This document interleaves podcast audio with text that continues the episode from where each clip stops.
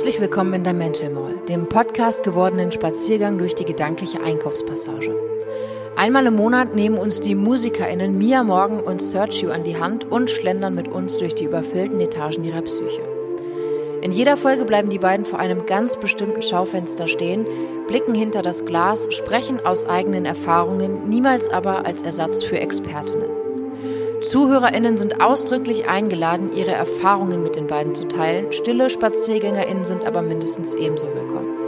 So oder so, packt euren Lieblingsshopper für eine neue Folge Mental Mall. Hallo, Hallo. guten Morgen. Guten Morgen. Ja, guten späten Morgen. Wobei heute ist schon wieder früh für mich. Ich habe die letzten Tage so absurd lang geschlafen. Ich war immer ganz lang wach irgendwie und heute bin ich um halb neun aufgestanden schon. Was war das längste, was du je geschlafen hast? Also, als ich früher viel in Clubs gegangen bin und irgendwie um, keine Ahnung, 10, 11 morgens erst nach Hause gekommen bin, dann halt bis in die Abendstunden, aber so regulär. Also ich habe gestern bis halb eins geschlafen, das fand ich krank irgendwie. Hätte ich nicht von mir erwartet, da war ich auch enttäuscht von mir. Das ist echt, das ist krank. Mir. Ja, für meine ich schlafe immer relativ, ich wache immer voll früh auf. Ich bin Frühaufsteher. Ich lieb's früh aufzustehen, aber auch nur, weil ich es nicht muss. Ja, ich mag es ich eigentlich musste, auch. gehasst. Ja, voll. Ich musste ja für meinen Biomarktjob teilweise so um halb fünf aufstehen. Im Winter ist das echt nicht geil. Das ist richtig schrecklich, mit der allerersten Bahn zu fahren und dann oh, bist du noch so leer innen drinne und ich komme auch ohne Frühstück immer nicht in die Gänge. Also Frühstück ist für mich die wichtigste Mahlzeit und ich muss, so. muss immer schon eine halbe bis dreiviertel Stunde warten, weil ich ja äh, Schilddrüsenmedikamente nehme, bis ich überhaupt was essen darf oder Ah, überhaupt shit. Kaffee trinken darf. Das heißt, wenn du dann Frühschicht hast, du willst vorher noch was essen, musst du noch eine halbe Stunde früher aufstehen und sitzt dann einfach so nach Einnahme der Tablette da und wartest, bis du endlich Kaffee und essen kannst. Das ist schon Mies. stressig. Aber it's over. Ich arbeite da ja nicht mehr. Gott sei Dank. Und wahrscheinlich Glückwunsch. Muss ich, ja, danke schön. Es war auch richtig klug. Ich habe gekündigt kurz bevor das mit äh, Furz losging. Das war, glaube ich, ein guter Move. Weil ähm, eine Woche später haben die angefangen mit den Einschränkungen und ähm, ab dann ist es, glaube ich, da auch in dem Laden wild zugegangen, weil das in so einem Einzugsgebiet ist, wo sehr viele alternative Leute wohnen und leider sind ja so alternative Leute gerade auch ähm, etwas, ähm, ja, viele von denen driften gerade in diese Verschwörungsbubble ab. Und andere sind aber dann auf der anderen Seite sehr, sehr extrem besorgt und die hatten super viele Hamsterkäufer am Anfang und sind gar nicht mehr klargekommen. Und ich saß zu Hause und ich dachte mir so, that's none of my business anymore. Jetzt haben wir auch wieder so Lokale offen und so, ne? Ja, finde ich komisch. Finde ich irgendwie komisch. Ich war vorgestern draußen, es hat sich alles wieder relativ normal angefühlt. Ja, ich habe so Probleme damit. Ich bin so, also letzte Woche ging es mir richtig gut. Da habe ich irgendwie auch viel zu tun gehabt, was so im Rahmen des Möglichen gewesen ist. Aber diese Woche ähm, habe ich so das Gefühl, vielleicht habe ich ein bisschen über die Stränge geschlagen. Es wird ja gerade sehr viel, ich sage das immer wieder, es wird so viel mit dem Gewissen gearbeitet, dass man sich so ein bisschen fühlt wie im Mittelalter. Man lebt in ständiger Ehrfurcht vor einer unsichtbaren Gefahr und hat Angst, dass wenn man zu weit geht und wenn man über die Stränge schlägt, eben Konsequenzen gezogen werden. Also zumindest geht das mir so, weil man eben nicht einschätzen kann, was ist okay und was nicht. Es gibt zwar die Vorschriften, an die ich mich natürlich auch zu halten versuche, soweit es geht, aber was moralisch vertretbar ist und was nicht, kann ich sehr schlecht einschätzen, weil ich eh innerlich so verunsichert bin. Und ich bin eben auch irgendwie unter diesem, unter diesem Mantra, freu dich nicht zu früh, man soll den Tag nicht vor dem Abend loben, aufgewachsen. Das heißt, irgendwie bin ich so konditioniert, dass ich in ständiger Erwartung äh, einer Katastrophe lebe oder einer Bestrafung dafür, dass es mir zu gut geht. Das heißt, nachdem ich jetzt eine Woche relativ normal gelebt habe, habe ich das Gefühl, das holt mich ein und beißt mich in den Arsch und ich werde dafür bestraft. So, total bescheuert, aber es wird halt wirklich auf dieser Gewissensebene so krass gearbeitet mit dieser ganzen Sache. Und das ist ja auch wichtig, weil wir müssen ja aufeinander achten Ja. und ein Gewissen füreinander entwickeln. Aber ich finde es auch ganz schlimm. Gerade sehe ich so viele Fotos auf Twitter, Instagram etc. von Leuten, die im Park eben irgendwie Menschengruppen fotografieren oder in der Innenstadt Menschengruppen fotografieren und dann sowas schreiben wie, Leute, geht's eigentlich noch? Wisst ihr nicht, was los ist? Was ist denn los mit euch? Und ich bin so, ja, first of all, du bist selber da. Mhm. Und zweitens, was bringt das denn? Also irgendwie geht auch gerade so eine Competition so, ich mach's besser als du, weil ich bleib immer noch den ganzen Tag zu Hause. Manche können das einfach nicht. Vor allen Dingen die Leute, die halt arbeiten müssen. Ne? Also, ich finde das irgendwie gruselig, dass auf, auf beiden Seiten so erhobene Finger sind, weil eigentlich geht's doch darum, dass sich gerade keine Zwietracht erhebt und dass man irgendwie zusammenhält. Mm, absolut. Aber es ist äh, in der Menschheit leider nicht möglich. Ja, das stimmt. Wie es war denn dein, ähm, wie war denn dein, wir müssen kurz dazu sagen, dass wir heute richtig aktuell sind, weil wir nehmen ja. jetzt Sonntag auf, quasi morgen. Also wenn ja. ihr die Folge hört, haben wir sie gestern aufgenommen. Ja. Wir sind quasi fast live. wie war denn dein Auftritt? Du hattest nämlich einen äh, Livestream-Auftritt, den ich leider nicht sehen konnte, weil ich nicht daheim war, aber man kann bestimmt noch nachgucken bald, oder? Mm, der Stream in voller Länge ist nicht mehr nachzugucken. Aber Ach, ich glaube, ich krieg die Clips und dann gucke ich mal, was ich damit mache. Weil das wurde alles sehr professionell aufgezeichnet und ähm, dann habe ich ein bisschen Material für mich so. Das war voll ja. schön. Es war ja das erste Mal seit Dortmund, dass ich auf sowas wie einer Bühne stand. Und das hat schon sehr gut getan. Vor allen Dingen, ich habe immer irgendwie davon geträumt, in mal in der Kirche zu spielen und habe gedacht, sowas darf man erst, wenn man richtig berühmt ist. Mhm. Und jetzt ist dieser Traum schon früher wahr geworden als gedacht. Das war toll. Vor allen Dingen auch den Lukas mal wieder zu sehen und den Hotzo zu sehen und mit denen zusammen dann irgendwie auch einen schönen Abend zu haben. Äh, Ihr sahen auch alle richtig gut aus. Dankeschön. Ja, man muss ja mal alles rausholen, was man so die letzten Monate versäumt hat. Ich dachte so, jetzt brezelst du dich mal richtig auf. Das Lukas, fehlt einem wirklich, ne? Ich bin auch, ja. ich war auch manchmal so, wenn ich nur äh, kurz zum Spazieren gegangen bin, habe ich mir meinen ganzen Schmuck angezogen, weil ich lieb Schmuck und ich habe so ja. vermisst, den nicht jeden Morgen anzulegen. Ist auch schick. Ja, ich bin, ich weiß nicht, also ich hatte gestern Abend mal Lust, mich irgendwie zu schminken, obwohl ich nirgendwo hingegangen bin und habe Fotos von mir gemacht, aber ansonsten mache ich das zu Hause auch nicht. So, warum auch irgendwie? Aber deswegen tat's halt gut, mit denen dann mal wieder irgendwie einen Grund zu haben, präsent zu sein, sich zu zeigen, eben auch zu wissen, hey, das wird gefilmt, das gucken sich gerade Leute an. Am Anfang war es natürlich komisch ohne Live-Publikum, wobei ich dann immer die ganze Zeit irgendwie gedacht habe, ja, das ist ja jetzt eigentlich nur, als ob du ein Musikvideo drehst und eine Performance-Szene dafür machst oder als ob du in irgendeiner Late-Night-Show auftrittst oder irgendwie sowas. Mhm. Ähm, komischer war, dass man sich nicht richtig gehört hat wie sonst. Also wir hatten Monitorboxen und ich habe mich auch gut gehört, aber es hat halt nicht geballert. Mhm. Das hat gedauert, bis man so in diesen Konzertmodus gekommen ist, weil man sich halt so in Zimmerlautstärke nur gehört hat und halt so ein bisschen den Hall der Kirche. Ähm, aber das Auflegen danach, das war noch weirder ohne Leute. Das war ganz komisch. Weil, ne, ich meine, wir sind ja, wir machen ja nichts mit Platten oder so. Also Lukas hatte zwar so einen Controller mit, aber wir standen dann halt da und dann haben wir uns auf meinem Laptop den Stream selber noch nebenbei angeguckt, haben uns immer verzögert selbst gesehen und schockiert, wie wir aus äh, bestimmten Winkeln aussehen.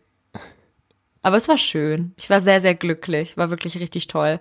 Bin auch nice. sehr froh, dass das, äh, dass das möglich war irgendwie. Ja. Aber es ja. ist auf der Bühne echt immer mit das Wichtigste, ne? dass es, dass man selbst so dass es laut ist, damit man einfach so das spürt, auch körperlich, dass man den Total. Bass in sich hat. Ja, genau. Das Bist war da halt schon mal mit, oder trittst du generell mit äh, in ihr Monitoring auf? Habe ich noch nie gemacht. Never. Das war ist ja das für geil? mich so eine neue Offenbarung. Ehrlich, ist es so geil. Liegt aber auch daran, dass ich sehr leise singe hm. und deshalb meine Monitorboxen nie so laut gemacht werden können. Ja. Sonst gibt's Feedback und mit in ihr war das wie eine neue Welt. Oh, ja, irgendwann will ich das machen. Das hat sauteuer, ne? Ich habe mir die auch nur geliehen. Neukosten, die ja mit Sender und allem irgendwie, keine Ahnung, 1500 Euro oder knapp 2000. Ach du Heiland. Mhm. Ja, das ist nicht drin. Vor allen Dingen nicht jetzt. ja, ja. Ja. Aber irgendwann vielleicht. Mal gucken. Ich singe relativ laut tatsächlich. Das habe ich, ich gemerkt, als wir aufgenommen haben zusammen. Ja. Ein lautes Organ, schon, schon früher immer in der Schule. Aber ähm, ich bin halt extrem leise. Es war so das krasse Gegenteil. Man musste das Mic halt einfach auf einmal viel leiser stellen. So verschieden sind wir. Ne? Und doch, und doch finden wir zusammen. Ne? Ich hatte eine ähm, Arbeitskollegin in, äh, in meinem, in meinem Biomarkt und die war so ein bisschen, am Anfang war die total lieb zu mir und hat mich so unter ihre Fittiche genommen und irgendwann hat die aber gemerkt, dass ich ähm, offensichtlich ein Typ Mensch bin, mit dem sie eigentlich nicht klarkommt. Und dann hat die sich so um 180 Grad gewendet und hat so sehr taktisch manipuliert und mich sehr, sehr kalkuliert angefangen, ja, ich will nicht sagen zu mobben, aber schon irgendwie zu schikanieren. Und die hat mal mich in einem Kundengespräch unterbrochen und gesagt, es ist unerträglich, wie laut du redest. Kannst du bitte lernen, leiser zu reden? Was? Und da habe ich die so ange, also ich habe literally gerade mit einer Kundin ein Verkaufsgespräch gehabt. Und ich war so, passiert das gerade wirklich? Und in dem Moment konnte ich aber nichts zu ihr sagen, außer tut mir leid, so rede ich einfach. Weil in so einem Moment oder bei so einer Situation, ihr ging es ja überhaupt gar nicht darum, dass ich wirklich zu laut rede, sondern das war einfach so ein Versuch, mich kleiner zu machen. Mhm. Das hat die ganz viel gemacht. Und äh, ja, einer der weiteren Gründe, warum ich da irgendwie dann raus bin. Das war echt. Ja, fair enough. Aber davon abgesehen, redest du doch völlig normal laut, oder nicht? Also ich tendiere schon dazu, wenn ich irgendwie mit, mit, mit Fremden rede oder an der Arbeit oder so, ähm, etwas lauter zu sprechen. Aber eigentlich, keine Ahnung, und selbst wenn, es ist einfach rude, sowas zu sagen. Das sagt man einfach nicht. Es gibt viele Leute, die nicht checken, dass sie eine Meinung haben können, aber die nicht zwingend sagen müssen, weil sie damit jemandem auf den Schlips treten. Mhm. Und manche Sachen sagt man einfach nicht und das gehört einfach dazu, wenn man jemandes Stimme zu laut findet oder jemandes Outfit gefällt dir nicht oder so. Ja, hab deine Meinung, aber behalt sie einfach für dich. Ja. Oder kennst du so Leute, die immer Gibt äh, vieles, was naming the muss. obvious, die die kommen und sagen, hey, du hast da einen Pickel an der Backe. Oder hey, du siehst halt übelst müde aus und dann ist man immer nur so, ja, you Hasse don't say. ich. Hasse ich wenn man ungeschminkt, also wenn ich ungeschminkt irgendwie zu dem Job gegangen bin oder irgendwo hingekommen bin, auch immer so, du siehst so müde aus, du bist so krank. Bist, bist du krank? Und es ist einfach so, nicht du bist so krank, sondern bist du krank. Und ich wüsste, that's literally my face without makeup. Das ist auch einfach so, man sieht das doch, dass ich dann nicht geschminkt bin. Oder gucken die mich sonst an und denken, ich habe von Natur aus pfirsichfarbene Augenlider und lange schwarze Wimpern. Ach ja. Ja. Leute. Ja, aber das sind alles Leute über 40. Mhm. Mhm. Aber ich kenne auch viele äh, Jüngere. Da habe ich auch Leute in meinem Freundeskreis, die das machen. Naming the obvious. Muss man nicht machen. Muss man nicht, bin, denke ich auch immer. Also so, wenn jetzt jemand irgendwo, äh, keine Ahnung, noch ein bisschen äh, Schokolade an der Backe hat, dann kann man sagen, hey, mach das mal weg, aber. Ja, weil man damit ja auch hilft. Ne? Richtig. Aber das hat ja die Person mit der Schokolade an der Backe vorher selber nicht gewusst, aber die wird sicherlich wissen, dass sie einen fetten Pickel auf der ja. Stirn hat oder sonst. Ja, leider. Ähm, muss man, muss man nicht sagen. Ich hasse es auch zum Beispiel extrem, wenn ähm, Leute so backhanded Compliments machen mhm. bezüglich meiner Musik. Ähm, ich hatte schon viele Erlebnisse, bei denen Leute gesagt haben, ja, keine Ahnung, ich finde es geht dir gut einen tollen Song, aber Waveboy finde ich besser. Sowas zum Beispiel finde ich so. Ja. Dann sag, dann sag mir doch einfach, Waveboy ist mein Lieblingssong. Punkt. Das finde ich doch lieb. Aber ja. sozusagen wie, ey, es geht dir gut, ist super, aber Waveboy finde ich noch besser. Da denke ich so, okay, du findest, es geht dir gut scheiße. Wahrscheinlich findest du meine restliche Musik auch komplett beschissen. Also fuck off. Oder sowas zu sagen wie, ich habe einen Kommentar zu meinem Stream bekommen, toller Stream, tolle Präsenz, aber ist nicht meine Musikrichtung. okay, danke okay. fürs Bescheid geben. Ja, das letzte muss einfach nicht sein. Behalte es einfach für dich. Ja. Dann sag einfach tolle Präsenz. Oder sowas wie, äh, ja, deine, äh, deine, deine blonden Haare stehen dir voll, aber die schwarzen Haare fand ich noch viel besser. Das war ein richtiger Look. So, Danke. Mhm. Ja, schwierig. Ich hatte, ich hatte nur mal einen Kommentar, den ich nicht gecheckt habe. Das war, ich weiß gar nicht mehr, welches Single das war. Irgendeine Single, die ich rausgebracht habe. Und dann kam der Kommentar, äh, Spitzensong, live hat's mir besser gefallen. Ja, so, ja. Also erstens bin ich live äh, nicht mit Band, sondern halt mit Backing-Track aufgetreten, sprich, es war actual die Version, nur mit Live-Gesang. Und ja. das ist ja klar, dass man keinen Live-Gesang dann aufnimmt, wenn man die Single rausbringt. Ja. Naja. Ey. Ja, verstehe ich auch nicht.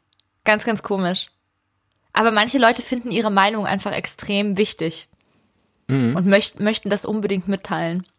Und da muss man einfach irgendwann selbstreflektiert genug sein, um abwägen zu können, okay, teile ich meine Meinung und sie bringt was oder tritt sie einer anderen Person in Schlips oder vielleicht äh, auf den Schlips oder vielleicht sogar ins Gesicht.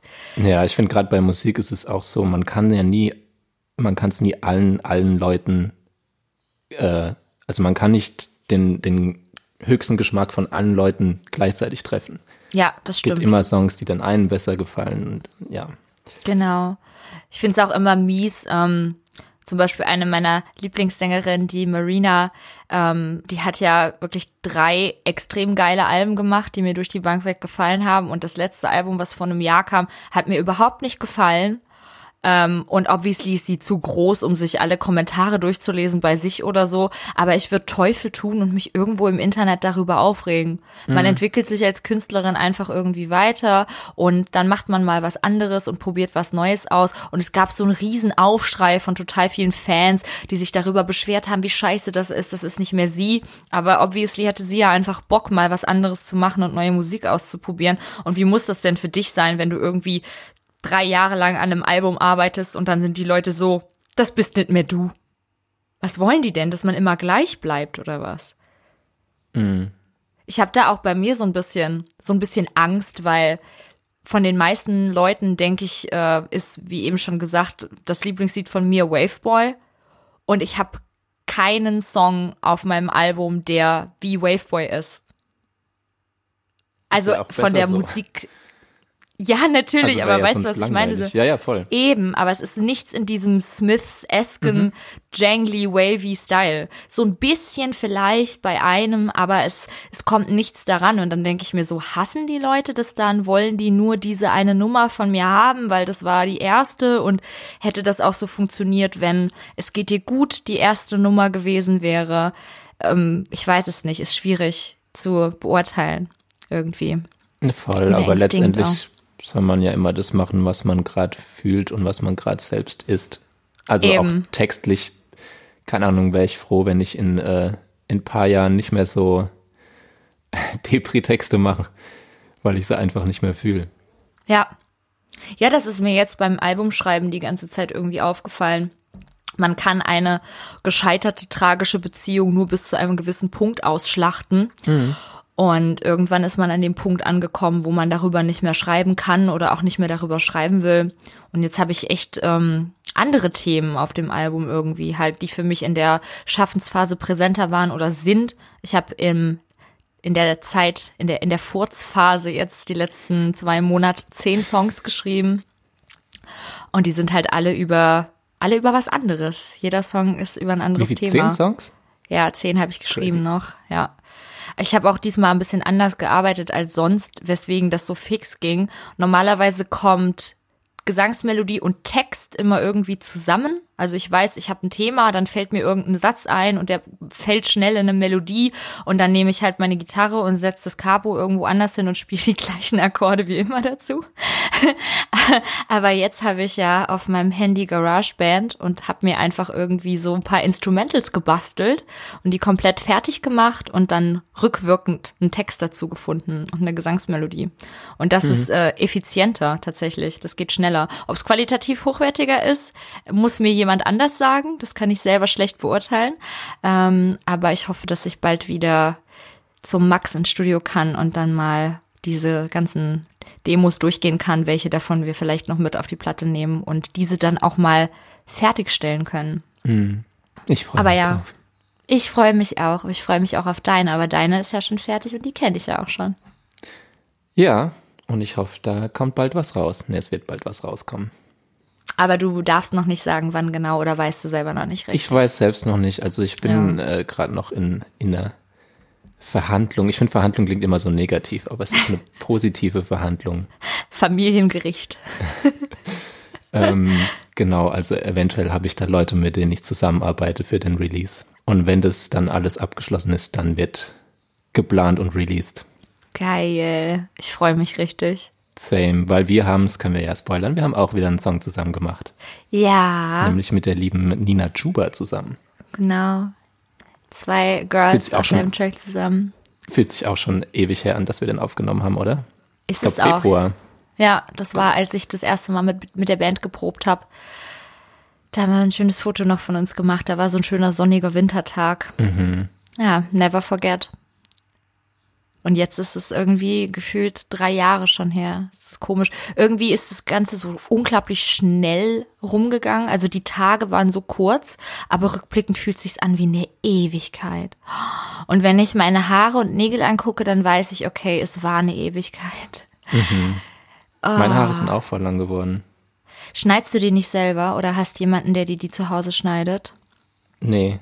Ah. Äh, ich habe morgen einen Friseurtermin. Friseur hat ah, ja. auf. Ja. Und ich habe aber entschieden, ich lasse lang. Geil. Also ich lasse mir quasi nur ein bisschen in Form schneiden, weil ich kriege da immer so schnell ja. so ein, so ein Luxusproblem, aber ich kriege immer so schnell so einen Helm. Weißt du? ja, aber es ist doch schön, volles Haar zu haben. Absolut. Bin ich, bin ich auch sehr froh drüber. Ja.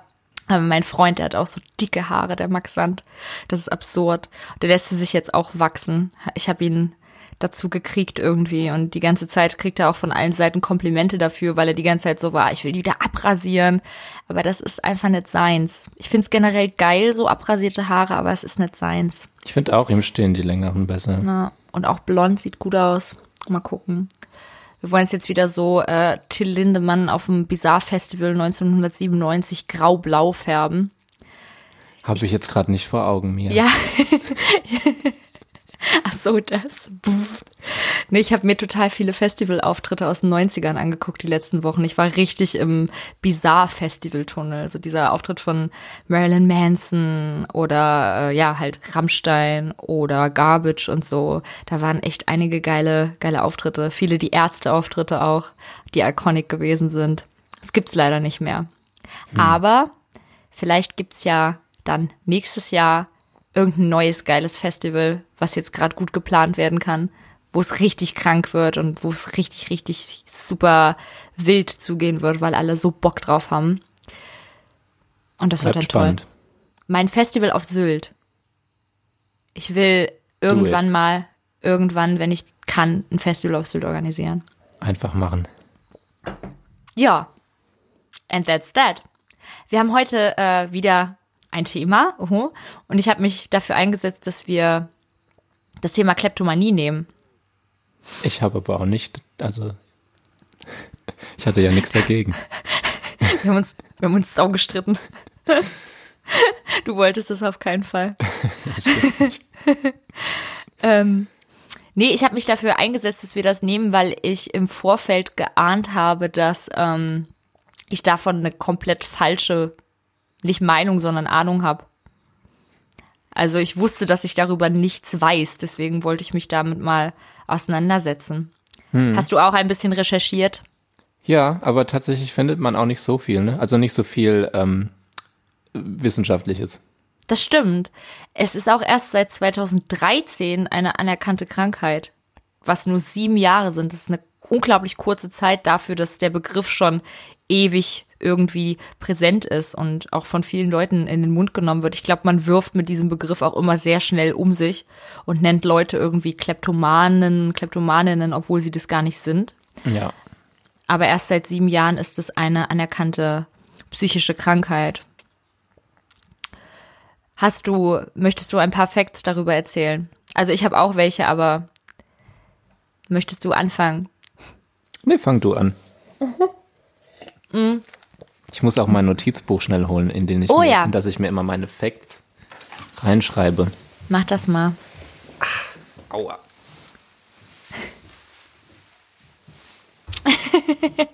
Mit Brille. so, mein Notizbuch ist da und meine Brille ist aufgesetzt. Ich fühle mich immer richtig, Schick. richtig schlau in dem Modus. Du siehst auch sehr schlau aus. Danke. So schlau bin ich nicht. Doch. Danke. So, ich fange an. Mhm.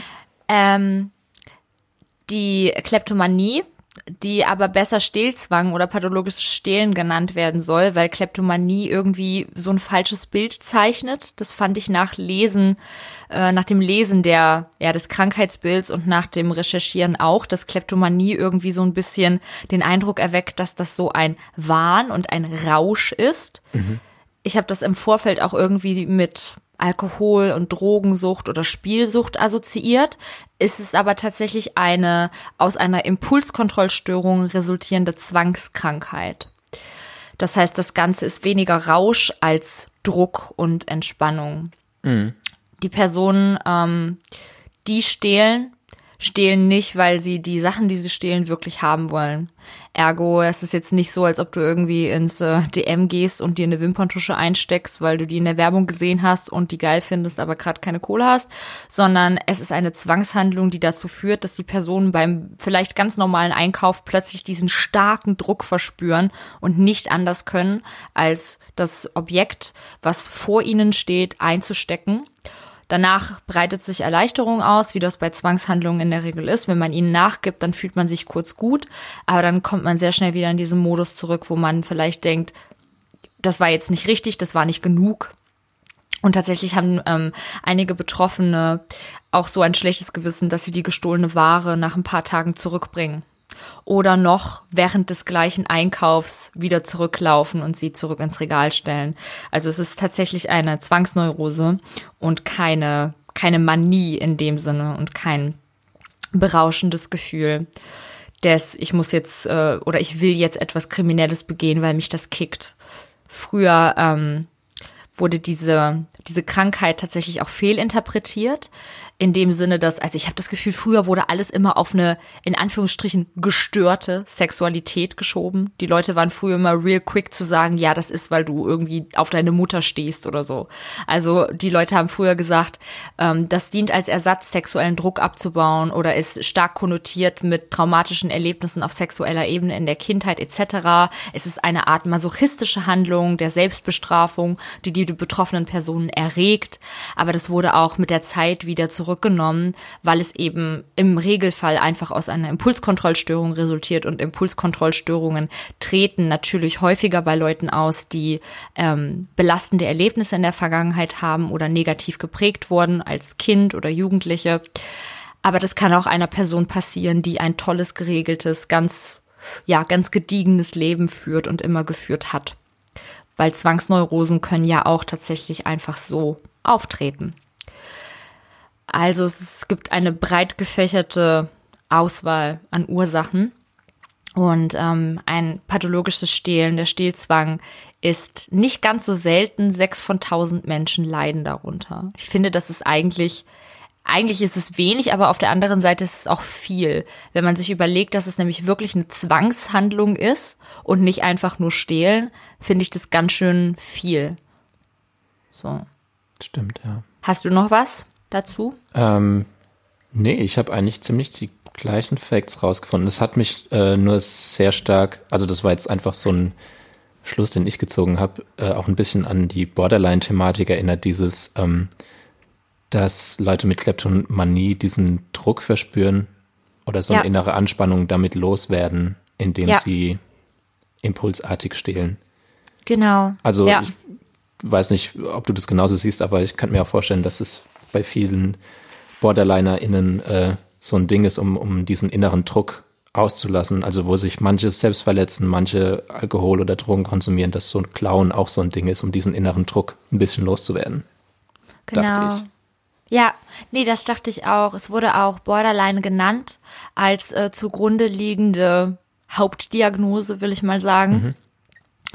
Mm, und ich habe von einer Betroffenen gelesen, dass sie sich auch gewünscht hat, erwischt zu werden. Stimmt, ja, das habe ich auch gelesen, so diese mhm. äh, äh, erhoffte Bestrafung.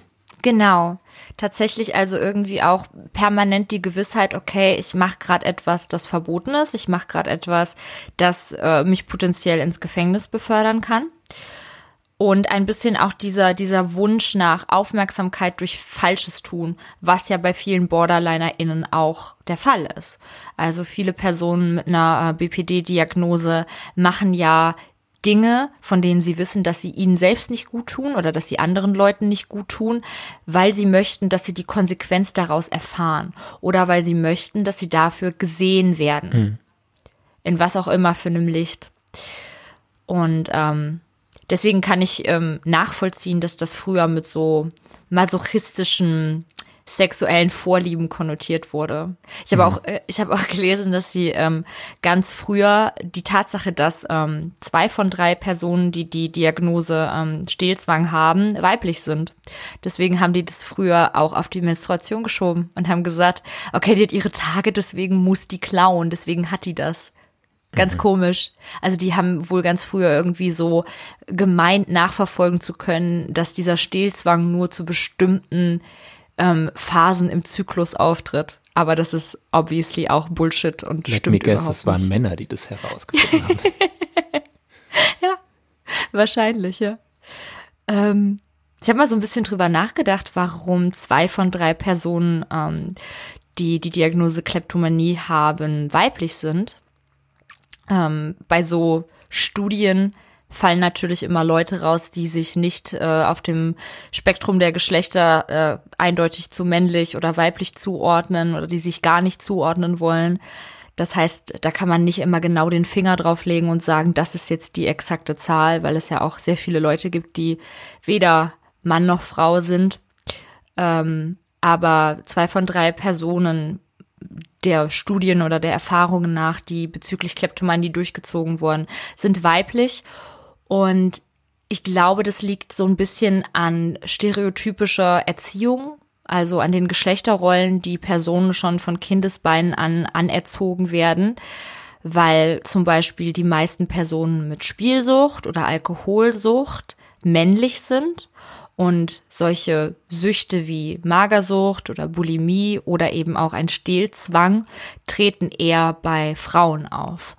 Und das ist, glaube ich, ganz stark konnotiert damit, dass ähm, alleine ein Casino eben ein männlich männlicher Ort auf eine Art ist. Das ist etwas, wo die Herren früher hingegangen sind, um ihr wohlverdientes Geld auf den Kopf zu hauen, sozusagen. Und auch Alkohol und Suff ist sehr maskulin irgendwie assoziiert, zumindest meiner Meinung nach, ist es eher etwas, was, was man Männern zuschreibt, in eine Kneipe zu gehen und sich einen reinzusaufen.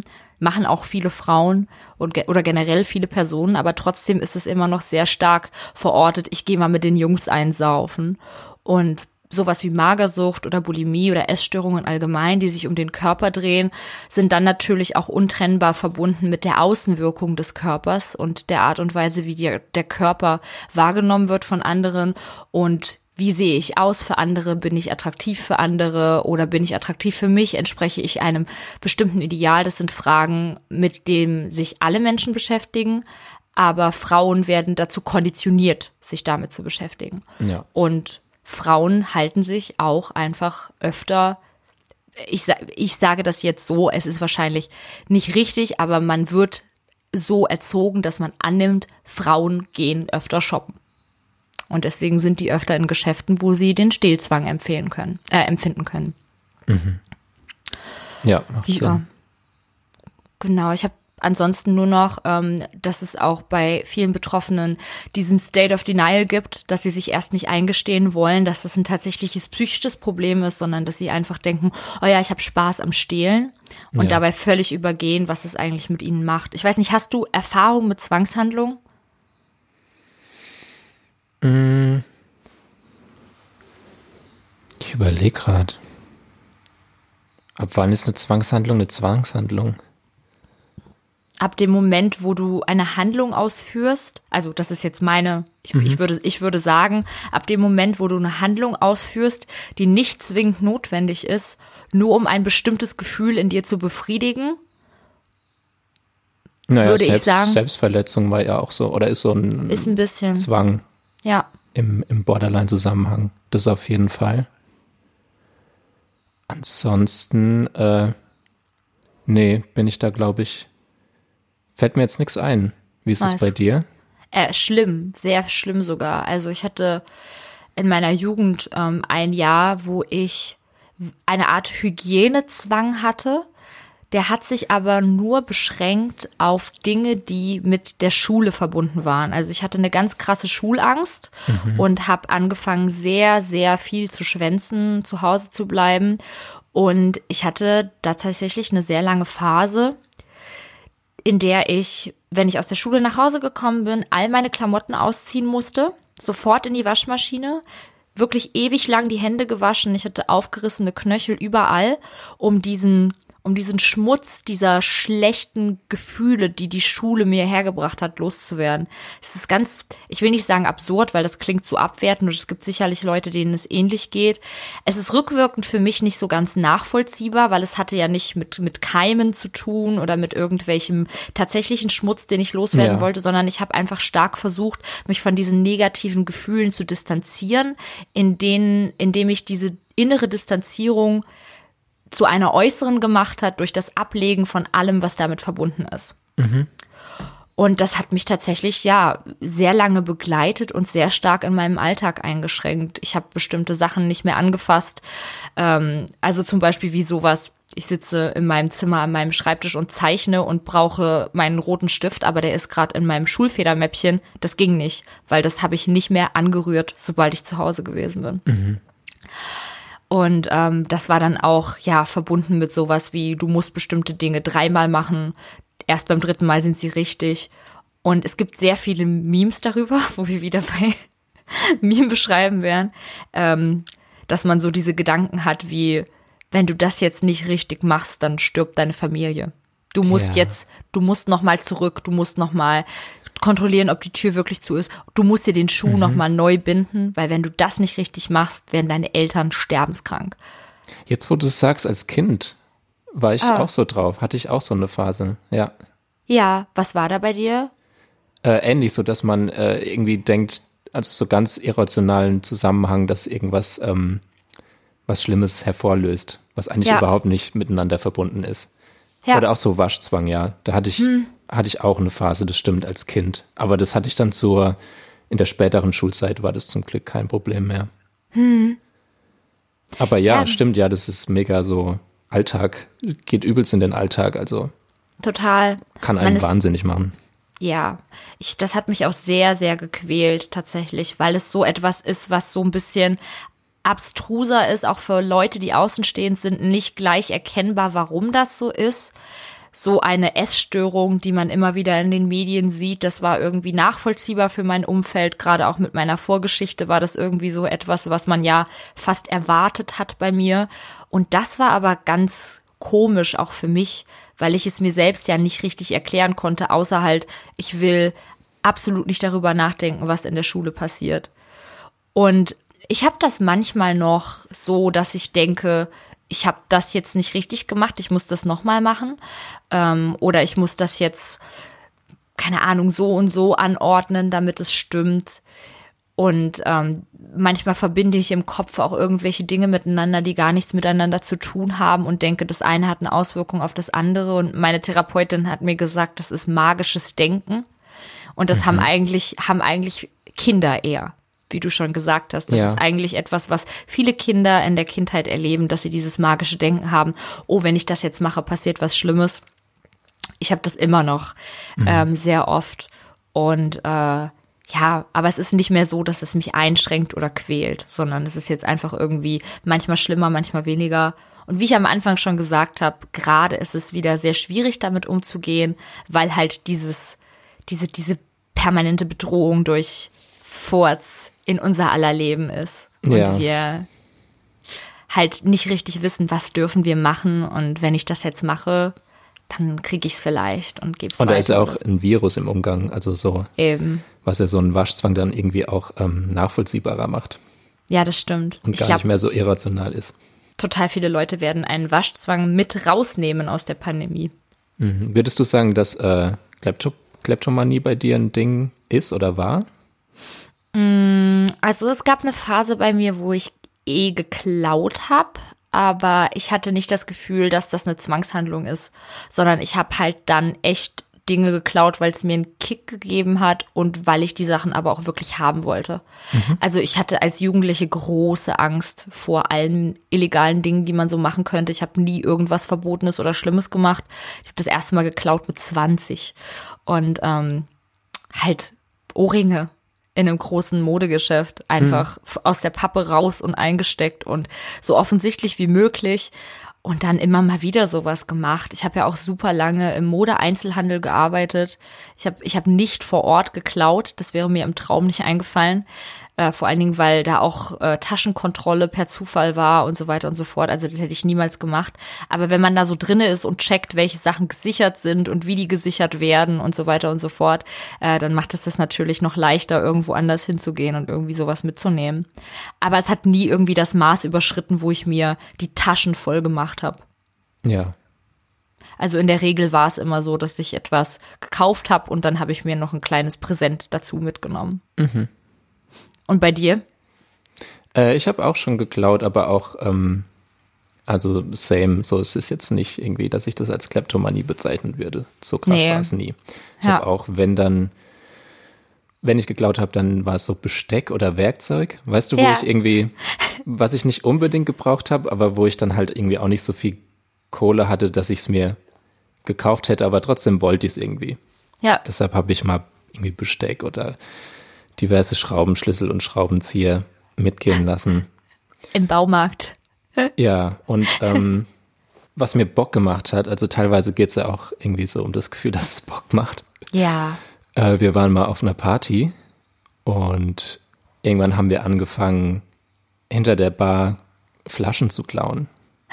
Also immer wenn die ähm, BarkeeperInnen gerade weggeguckt haben, haben wir uns Flaschen genommen und ich weiß nicht mehr, wer, irgendjemand hat damit angefangen und dann haben wir, alle wollten es dann auch probieren. Und am Schluss hatte, hatten wir so, keine Ahnung, so sieben Flaschen oder so. und haben die dann vor der Bar direkt unten auf den Boden gestellt. Also wir standen noch an, der, äh, an der Bar, haben dann äh, Gläser genommen und uns die unter der Bar eingeschenkt und getrunken. Und es hat sich irgendwann rumgesprochen, sodass fremde Leute zu uns gekommen sind und gemeint haben, hey, wir haben gehört, bei euch gibt's Free Drinks. Und das hat alles so direkt vor der Bar stattgefunden. Ich glaube, das war mein ähm, spaßigstes Klauerlebnis. Ja, aber das ist ja auch, also ich will nicht sagen, das ist irgendwie vertretbar oder so, aber ich glaube, die der Verlust, der dabei gemacht wird, ist nicht ganz so groß. Ich nee. habe jetzt, eine, ich habe so ein Video gesehen, was ähm, auch auch im, auch in der Recherche hierzu hat eine YouTuberin, die ich immer gucke, Tiffany Ferg, die macht ganz gute Themen. Ähm, die hat ein Thema gemacht über, ähm, ich weiß, äh, ich weiß nicht, ob es das Thema wirklich stehlen war, aber es ging darum, ob es moralisch vertretbar ist, bei großen Modeketten zu klauen. Mhm. Und ähm, die hat dann aber gesagt, dass wenn am Ende eine Inventur gemacht wird und großer Verlust auftritt in allen Filialen, zwangsläufig den MitarbeiterInnen die Gehälter gekürzt werden, mhm. weil das in direkter Verbindung zueinander steht. Weil man denkt ja immer so, ah ja, komm hier, wenn ich ins Primark gehe und mir irgendwie einen Sechserpack Ohrringe gönne, dann fällt das ja niemandem auf. Aber wenn halt in jeder Primark-Filiale der Welt 500 Leute am Tag denselben Gedanken haben, dann kriegen die Leute, die dort eingestellt sind, eben weniger Geld und die machen schon einen verdammt harten Job. Und das hat mich echt so ein bisschen, uh, also das passiert auf jeden Fall nicht nochmal in der Zukunft. Ja. Ne? Gerade Leute, die im Einzelhandel arbeiten, kriegen ja sowieso in der Regel viel zu wenig Kohle. Und das ja, war schon echt so ein bisschen, uff, okay, muss nicht sein. Aber sowas, hm. Ich habe auch jetzt neulich ähm, aus Versehen Blumen geklaut auf so einem Blumenpflückfeld. Huch. Und dann waren wir so in Gedanken vertieft. Also man, es gab halt auch nur so eine Box, wo du so Geld einwerfen sollst. Ja, ne? ja, Aber irgendwie hätte ich es moralisch wichtig gefunden, auch dafür zu bezahlen, ne? weil ja. das, es gehört ja auch irgendjemandem. Und dann waren wir aber so vertieft in Fotos für Instagram machen, dass wir dann da weggefahren sind und dann haben wir noch Kälbchen gesehen und da musste ich unbedingt aussteigen und mit den Kälbchen schmusen und dann war es irgendwann so, ja, wir haben gar nicht für die Blumen bezahlt und meine besten Freundin ging es noch viel schlechter, die war die ganze Zeit so, wir fahren zurück. Also wir waren schon so 20 Minuten raus. Mhm. Wir haben es nicht gemacht, aber sie hat gesagt, äh, wenn sie das nächste Mal hinfährt, bezahlt sie für uns beide. Also sowas ist mir auch schon einige Male passiert, dass du irgendwie so rausgehst und merkst so, oh shit, äh, es ist noch was in meiner Einkaufstasche, was ich nicht bezahlt habe oder so. Ja. aber das ist ja dann auch nicht böswillig. Nee, meine Cloud-Zeit ist auch over auf jeden Fall. Ich, äh, ich, ich habe auch ähm, jetzt erst wieder äh, ein Dämmel bekommen, weil, also jetzt erst wieder so, ich, ich wurde wieder wachgerüttelt, weil mein, mein Freund, der Max, äh, erwischt wurde, wie er, wie er geklaut hat. Und das war, ähm, er hat sehr viel Glück gehabt. Also der Ladendetektiv hat es gesehen und hat es auch äh, nicht zur Anzeige gebracht, weil es halt einfach wirklich nur ein veganes Schnitzel war und Max es direkt auch zugegeben hat. Ähm, aber so ein Ding kostet halt so fünf Euro. Und irgendwie war das dann irgendwie auch okay und er muss jetzt halt Strafe zahlen und hat Hausverbot in dem Laden. Aber das war so peinlich, weil ich meine, wenn du erwischt wirst, wie du irgendwie eine ein hochwertiges Armband klaust oder du hast irgendwie vier Jeans übereinander an, mit denen du da rausgehen willst, weil du dir die Taschen voll machen willst. Mhm. Das ist das eine. Aber dabei erwischst du, wie du so ein scheiß veganes Schnitzel mitnehmen willst. Ist schon ein bisschen peinlich. Das mhm. hat mir nochmal irgendwie so ein bisschen weiter die Augen diesbezüglich geöffnet und äh, ja, passiert, glaube ich, nicht nochmal. ja, so viel dazu. Ich habe mir äh, ja? Achso, ja, ich wollte jetzt auch das Thema wechseln eigentlich. Ja, nein, dann fang, fang an. Ich war jetzt auch so. Ich habe das Gefühl, also man hat sehr, sehr wenig zu Kleptomanie gefunden tatsächlich, aber ich fand es rückwirkend sehr interessant für mich zu lernen, dass es eine Zwangshandlung ist und mhm. habe definitiv Lust, jetzt auch noch mal ein bisschen so in die Zwangshandlungen reinzugehen und vielleicht auch zu ein verstehen. Mehr zu klauen. Genau, nein. nee, so theoretisch, praktisch auf keinen Fall mehr. Aber so zu verstehen, warum das zum Beispiel bei mir so krass war ja. und was Zwangshandlungen bei anderen Leuten ähm, sind und welche, welche Formen die annehmen können. Aber ja, das Wort ist dein. Ich habe mir die Woche meine Traumwohnung angeguckt. Es war deine Traumwohnung? Es war eine Traumwohnung. Erzähl mal. Ich wusste, dass du dir eine Wohnung angeschaut hast, aber ich habe noch keine weiteren Infos erhalten. Erzähl. Die Lage ist perfekt. Ich will ja ich wohne schon immer, seit ich in Berlin wohne, in Schöneberg, in der Gegend zumindest. Ja. Und die ist in Charlottenburg und in der Nähe oh. vom KDW. Ich könnte, ah. zu Fuß könnte ich einfach ins KDW laufen. Oh, ein Traum. Ich das lieb's KDW. Ich weiß nicht warum, aber irgendwie liebe ich's dort. Waren wir ich schon mal zusammen verstehen. im KDW? Nein, wir waren zusammen noch nicht da. Und das müssen wir unbedingt machen, wenn, ja. wenn man es wieder kann. Da ja. hat es auf. Ich weiß gar nicht, ob das wieder geöffnet hat. Das hat ja mehr als 800 Quadratmeter wahrscheinlich. Auf jeden ne? Fall, ja. Weiß ich nicht. Aber, Aber die Wohnung, die das. war ähm, Neubau. Mhm. Also ich bin gar nicht so, ich brauche nicht unbedingt Altbau. Ich finde mhm. auch schön neu sanierten Neubau sehr, sehr geil. Ja. Und die war von der Größe perfekt. Die ist im sechsten Stock mit einem geilen Ausblick. Und die Sonne scheint mittags immer rein. Ich könnte mich dort theoretisch auf meinem Bett tennen. Uh. Die Küche ist geil, die Dusche ist geil. Ich mag nicht so Badduschen. Also ich hatte immer hm. so Badewannen mit Duschen. Ja. Bin ich nicht so Fan von, weil ich nicht hm. so gerne bade. Aber ja. ich lieb's zu duschen. Und deshalb liebe ich Duschkabinen. Und die hat auch eine Duschkabine. Perfekt. Aber hat sie und auch ich, eine Badewanne dazu oder? Nee. nee. Okay. Ja. Genau, ja, und ich habe mich auch. jetzt dort beworben und äh, mal gucken, ob ich sie krieg. Das Ding ist ja, dass so größere Hausverwaltungen mögen selbstständige MusikerInnen hm. nicht so gerne. Hm. Und ich habe sogar extra so ein Blatt dazu gemacht, wo ich draufgeschrieben habe, dass ich erwähnen möchte, dass ich nicht zu Hause Musik mache, sondern dass ich in externen Studios ja. meine Arbeit verrichte. Ja. Weil die ja oft immer denken, dass man, keine Ahnung, ein ganzes Orchester jeden Tag daheim hat. was nicht der Fall ist. Eine ja, mal gucken, ey, ich hoffe, wenn ich die kriegen würde, ich, ich würde ausrasten. Ich drück dir die Daumen. Danke. Das klingt richtig schön. Mhm. Vor allen Dingen in der Nähe von deinem liegt, ist ja kein Einkaufszentrum, es ist ja ein Kaufhaus. Es ist ein, äh, ist meine Welt. Oh. Ja, das wäre echt schön. Was wäre denn eigentlich, ich habe mich letztens gefragt, was so meine, in meinem, meiner gesamten Lebenszeit meine Traumberufe abseits von Musiker waren oder sind. Ja. Das wollte ich dich mal fragen, was denn deine liebsten Alternativberufe wären. Voll die schöne Frage. Ich wollte schon immer ähm, Sängerin sein, Musikerin sein, seit ich klein bin, wirklich schon immer. Das war auch immer die Nummer eins. Äh, auch Schauspielerin wollte ich immer sein. Das will ich auch immer noch. Ich habe den großen Traum, mal in einem Film mitzuspielen. It's ähm, happen. Ich hoffe, ich habe richtig Lust darauf. Und das ist auch etwas, wo ich weiß, ich kann es gut. Ich habe auch sehr lang Theater gespielt. Ähm, hallo, wenn das jemand hört. ich kann gut Schauspielern. Ähm, nee, das wollte ich schon immer tatsächlich. Äh, dann halt so Basic-Zeug. Ich glaube Tierärztin, bis ich dann selber Tiere hatte und gemerkt habe, äh, oh, man geht ja zum Tierarzt, um die Tiere tot machen zu lassen. Da wollte ich dann keine Tierärztin oh. mehr sein. Und ganz dolle wollte ich auch Meeresbiologin werden, weil wir sind oh, immer nach Sylt und ans Meer und dann wollte ich immer so Walforscherin sein. Oh, heftiger Beruf. Ich hatte auch ganz viele Bücher über Meeresbiologie damals, also so Kinderbücher über die bunte Welt des Ozeans und unsere Meere und hatte richtig das, das, Wissen. Ich finde es eh so derbe interessant, wie viel unerforscht auch noch ist, ganz ja. tief unten im Meer. Ja. Was es da alles gibt. Ich will es, glaube gar nicht richtig wissen. Deswegen habe ich das auch an Nagel gehangen. Aber ja, ich hätte, ähm, wenn ich die Schule weitergemacht hätte und irgendwie nicht die Resonanz auf meine Musik bekommen hätte, die ich damals schon auf Tumblr und so bekommen habe, wo ich englische Musik gepostet habe.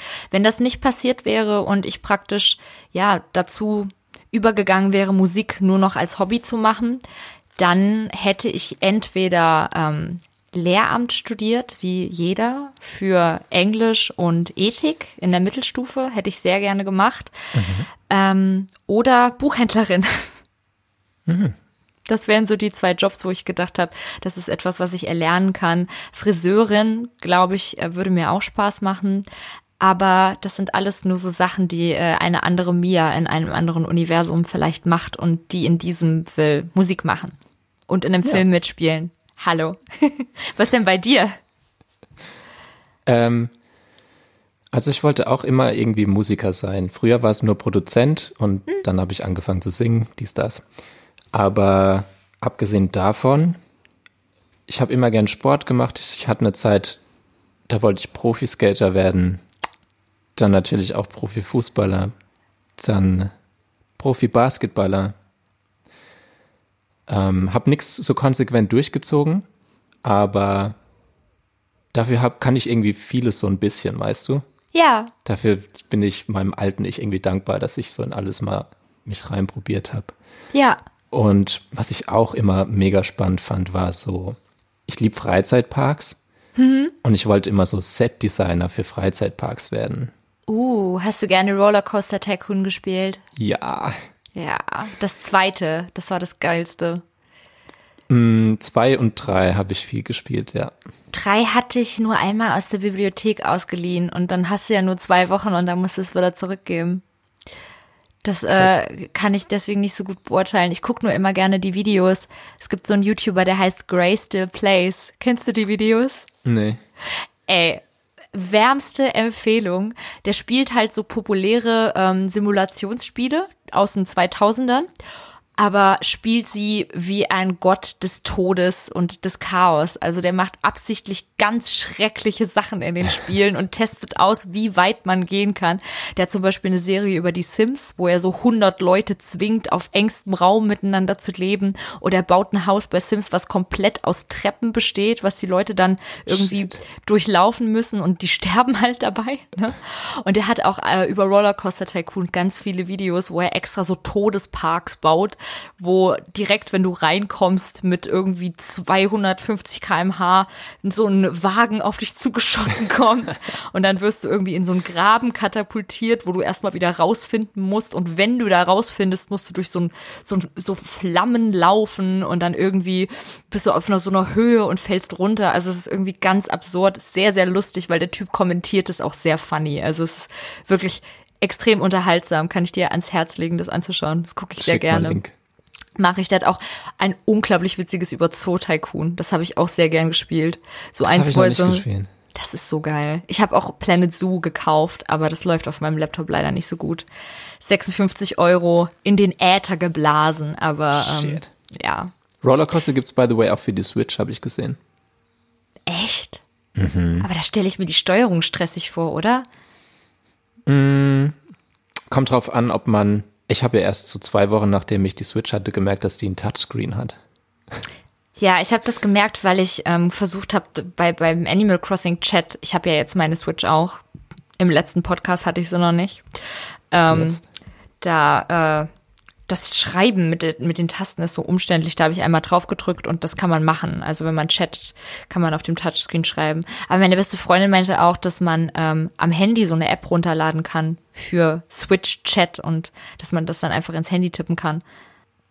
Wo wir gerade beim Thema sind, willst du vielleicht mal von unserem Plan, also von ursprünglich deinem Plan, den du äh, entwickelt hast, erzählen bezüglich Animal Crossing und der Tatsache, dass wir ja eigentlich jetzt diesen Monat unter anderen Umständen eine Mental Mall Party in the Flash gefeiert hätten, äh, vor Ort in irgendeinem schwitzigen Club, dicht an dicht zu 2000er R&B und All-Time Classics, was jetzt nicht passieren kann, aber Deshalb haben wir gedacht, machen wir eine Party bei Animal Crossing.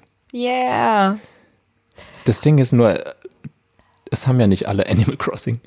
Ähm, ob wir das irgendwie streamen können, habe ich mich das gefragt. Das wäre geil. Ich glaube, bei Switch geht es nicht so einfach. Ich glaube, da braucht man dann irgendwie noch irgendeinen Adapter oder so, dass es geht. Hm, dass man die irgendwie ans Laptop anschließt oder so, ne? Mhm. Das wäre schon cool. Aber das können wir ja noch rausfinden. Zur ja, deshalb können wir das ja vielleicht die Woche wäre jetzt wahrscheinlich zu knapp, wenn wir streamen wollen. Hm. Aber dass wir irgendwie die nächsten ein, zwei Wochen das anpeilen. Ja. Das und dann nochmal bekannt geben. Und dann kann man, wenn man eine Switch hat und Animal Crossing, kann man direkt auf unsere Insel kommen. Genau. Ich habe schon vorbereitet. Ja, ja, wir machen das bei dir. Meine Insel sieht noch aus wie, da kann man keine Party feiern. Das sieht aus, als ob da eine Party gefeiert wurde. Die ist noch sehr chaotisch. Ja, du hast ja auch noch nicht lange. Und für ja. die, die keins haben, die aber irgendwie Bock haben, äh, das Ganze zu sehen, können wir das ja streamen. Genau. Das heißt, dass wir dann äh, uns auf deiner Insel befinden. Ich habe dich ja auch schon besucht und du hast tatsächlich No Offense die schönste Insel, auf der ich bis jetzt gewesen bin. Danke. Viele Leute besucht und die haben alle schöne Inseln und kreative Ideen. Ich war zum Beispiel auf einer Insel, wo es einfach einen riesen Friedhof gibt. Ähm, fand ich super. Äh, aber deine ist so richtig schön durchdacht. Und äh, ich denke immer noch an das Spa. Das hat's mir angetan. Das freut mich. Das ist auch mein ganzer Stolz, mein ja. Spa. Kannst auch sein. Ist richtig, richtig toll. Ich bin jetzt gerade so, dass ich halt Zäune bauen kann und habe jetzt drei weitere Bewohner bekommen. Und einer davon, den hasse ich. Aber die andere ist auch, also ich habe diesen Max, diesen Pinguin, der heißt im Englischen Boomer. Und genauso verhält Was, er sich Boomer? auch. Boomer, ja. der hat irgendwie so eine Angelweste an und so einen Fliegerhut und ich habe halt gelesen, dass man ihn zumindest begrüßen muss, weil ich habe gedacht, okay, ich ignoriere den einfach vollkommen, damit der direkt wieder abhaut und sich verpisst. Aber ich habe ihn jetzt begrüßt und jetzt hoffe ich einfach, wenn ich ihn weiterhin ignoriere, dass er schnell wieder fort ist. Ansonsten habe ich nämlich nur Liebe. Zum Beispiel die Rosa, dieses kleine pink Krokodil in dieser Gothic Lolita Kluft, die so hm. super soft spoken und lieb ist. Die meinte gestern Abend so zu mir, wir feiern eine hoffentlich lebenslange Freundschaft und ich war wirklich sehr gerührt davon. okay, ja, bitte. Ich will das auch, ja. Es ist einfach ein Liebesspiel. Und ich habe auch noch, ähm, ich bin froh, dass ich nicht nur Animal Crossing habe. Ich habe auch noch äh, Mario Odyssey. Und das ist immer ganz geil, weil du musst ja bei Animal Crossing teilweise so einen Tag warten, bis irgendwas Neues fertiggestellt ist und dann kannst du einfach zwischendurch ein bisschen Mario spielen. Ähm, ist auch so ein Throwback wieder, weil das habe ich als ähm, Kind auch immer sehr stark auf meinem Game Boy Color gespielt und dann halt Jahre nicht mehr. Das heißt, ich hatte jetzt wenigstens immer schön was zu tun mit so 10, 12 Stunden Spielen am Tag. Danke, Switch. Danke, Switch. Möchtest du noch irgendetwas sagen? Etwas, das dir am Herzen liegt? Ähm, meine Nichte hat mir die Woche gesagt, dass sie mich total knuffig findet. Das ist richtig süß. Auf eine Art. So sweet. Das ist richtig lieb. Das ist so ein bisschen, als ob so ein Animal Crossing Charakter das sagt. Das ist auch wie Man so muss dazu sagen, sie ist drei Jahre alt. Oh. Und findet mich knuffig. Das ist richtig. Aber ganz ehrlich, sie hat recht. Ach, danke schön. Es ist keine Lüge. Die Süße. Oh. Achso, haben wir zum Thema noch äh, Nachrichten bekommen? Eine einzige Nachricht haben wir bekommen, aber das war eben eine Nachricht von einer Person, die für den Thrill klaut mhm. und ähm, auch nicht sicher war, was die genaue Definition von Kleptomanie ist und nicht weiß, ob das auf sie zutrifft.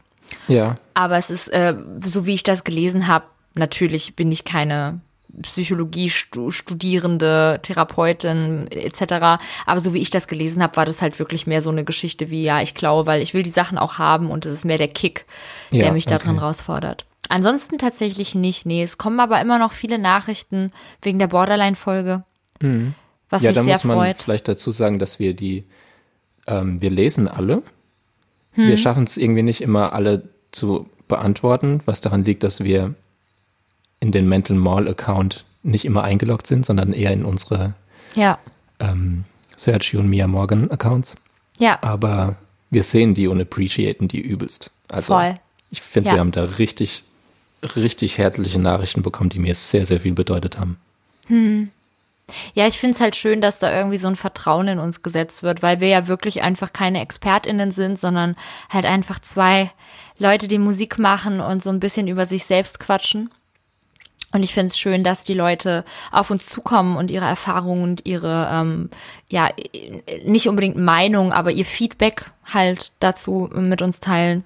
Das finde ich, ähm, bedeutet mir viel, finde ich sehr schön. Kommunikation sowieso das Schönste daran, äh, so ein bisschen, ja, was in, in der, in einer kleinen Öffentlichkeit zu machen, äh, ist für mich einfach irgendwie einer der schönsten Aspekte, dass man einfach mit vielen Leuten kommunizieren kann, viele Leute erreichen kann und sich auch mit denen unterhalten kann und etwas über die erfahren kann. Mhm. So. Finde ich auch. Ja, gut, dann ja. Ähm, war das die Folge. Ja, das hat Spaß gemacht. Fand ich auch, wie immer. Hast du denn ein Thema für die nächste Folge? dir überlegt? Ähm, also wir haben ja noch ziemlich viel, die wir machen könnten. wir haben, äh, wir haben gerade in Geheim darüber gesprochen, was wir als nächstes für ein Thema machen können. Und weil wir uns nicht so daran ketten wollen, dass wir immer mit äh, psychoanalytischen Diagnosen arbeiten, eben auch, weil wir keine ExpertInnen sind, ähm, haben wir besprochen, dass es eben auch schön und interessant wäre, wenn wir über andere Dinge reden, die emotional und seelisch Einfluss auf uns hatten und ähm, fänden das Thema Freundschaften und vor allen Dingen gescheiterte Freundschaften und platonische Breakups ein interessantes für die kommende Folge. Das heißt, dass wir von Freundschaften erzählen, die aus was für immer welchen Gründen gescheitert sind oder Freundschaften, die man am Leben erhält, obwohl es keinen Sinn mehr macht und eben auch die Art und Weise, wie Freundschaften sich verändern, wenn man nicht mehr zusammen in die Schule oder Uni geht. Also schreibt gerne auch dazu etwas, wenn ihr etwas wisst für die nächste Folge. Unsere DM-Box ist offen und wie gesagt, wir lesen das, auch wenn wir vielleicht erstmal nicht antworten. Ja. So ist es, so wird's gemacht. And that's that. Dann einen schönen Sonntag dir noch. So. Den wünsche ich dir auch mir und allen, die das hören, wünsche ich eine schöne Woche. Ja, von mir auch. Tschüss. Bis bald.